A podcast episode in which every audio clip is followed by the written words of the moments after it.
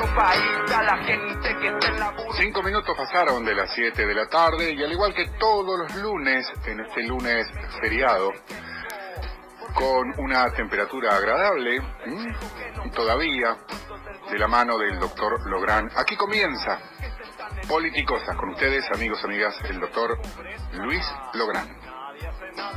Hola Gustavo Orlando, muy buenas tardes Gustavo Orlando, ¿qué tal? ¿Cómo estás? Un fuerte abrazo para vos y para todo el equipo que compone Radio Buen, que gracias a ustedes que están operando los controles desde allá, desde el piso, desde la radio, nosotros este, podemos hacer este programa de radio. Hoy ya el eh, sería el programa número 18, décimo octavo programa de Politicosas de este año 2020, y lo hacemos acá en cuarentena con mis amigos Federico Bacareza, Juan Jovera. Eh, es un programa de actualidad política y, económica, donde nos permitimos poner sobre nuestro escritorio sobre nuestra mesa de trabajo distintos temas que hacen a, la actualidad política y económica, nos permitimos analizar la política, siempre con, con el espíritu crítico y con el único objetivo de terminar el programa a las 8 de la noche con algún conocimiento más, irnos enriquecidos en conocimiento.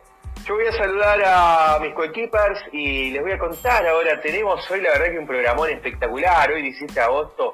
Voy a saludar a mis coequippers este, una fecha patria como hoy, después les voy a contar qué dinámica tenemos hoy con dos temones, ¿sí?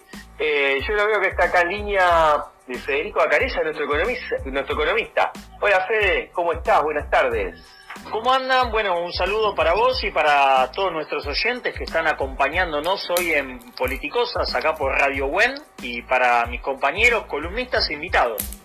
Qué grande, Fede. Contanos dos títulos, ¿de qué está pasando? Dos adelantos que podamos abordar. Lo que le importa a la gente, ¿no? Lo primero, las jubilaciones AUH y el aumento a jubilados, que es algo que, que se viene ya por delante. Y después, sobre todo, por ahí discutir un poco también qué está pasando con el dólar o qué puede llegar a pasar en estos días y, bueno, cuáles son las proyecciones que se esperan ya de acá para fin de año. Bien, dólar, AUH y jubilaciones, los temas que nos propone, que nos postula nuestro economista como de interés para abordar en su columna. Lo veo acá, Juanjo Vera, nuestro licenciado en Ciencias Políticas y Relaciones Internacionales. Juanjo, buenas tardes, ¿cómo estás? Buenas tardes Luis, Fede y Gustavo y bueno, todo el equipo. Este, bueno, vamos a hablar brevemente cuáles son las proyecciones del coronavirus a nivel mundial y regional y en Argentina, que es lo que más nos preocupa, sobre todo la, situación del NOA que puede complicarse en las próximas semanas y un breve análisis sobre el tema de la marcha de hoy, de la marcha opositora, que, bueno, la décima marcha opositora, pero la cuarta marcha, ¿no? La cuarta, la décima movilización y la cuarta marcha, así que vamos a estar mirando un poco esto, cómo fue y cómo queda la oposición frente a esto. Coronavirus, la descripción de la foto del mapa internacional, nacional, qué es lo que está ocurriendo también en el AMBA y el banderazo, ¿no? Como segundo tema de relevancia para el día de hoy. Eh, amigos, bueno, yo les cuento, nos hemos ordenado, hoy es una fecha patria, 17 de agosto, ¿sí? Eh, el paso a la inmortalidad del, general San Martín, prócer, nuestro máximo prócer, ¿no? De no solo Argentina, sino de, Latinoamérica. Eh, entonces nos ordenamos para abordar este tema. también vamos a abordar el tema del banderazo, este tema, este, esta marcha, que se ha realizado con tanto sentido y responsabilidad social. Eh, entonces, para abordar ese tema y hacer un análisis político, un buen, un, lindo debate, nos estará acompañando hoy eh, Ángel Oviedo.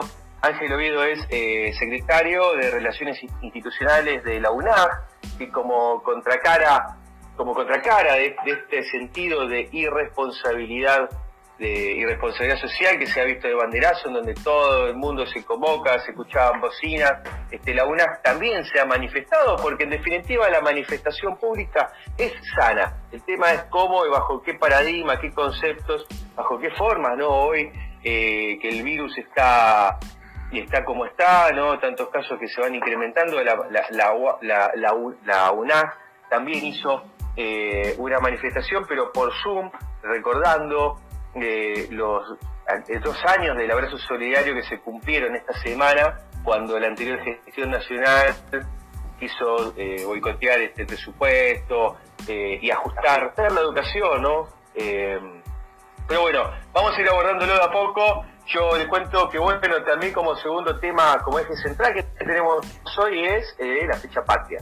¿sí? Para lo cual hemos estado eh, en contacto con algunos historiadores. Eh, yo lo veo acá a, Jorge Márquez, que es historiador, que es docente universitario. Yo ahora lo voy a saludar, pero interín también estuvimos en contacto con Felipe Piña, sí, qué, qué interesante, ¿no? Felipe Piña es historiador también con esos rasgos revisionistas, eh, que siempre nos da algún, conocimiento, algún plusvalor, al- este, algún, valor agregado al conocimiento clásico de la historia que nosotros estábamos siempre acostumbrados a estudiar, a leer.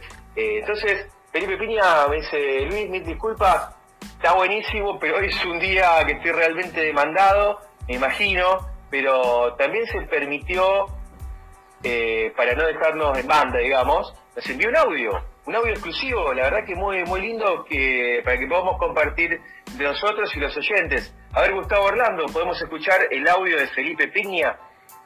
En este nuevo aniversario del pase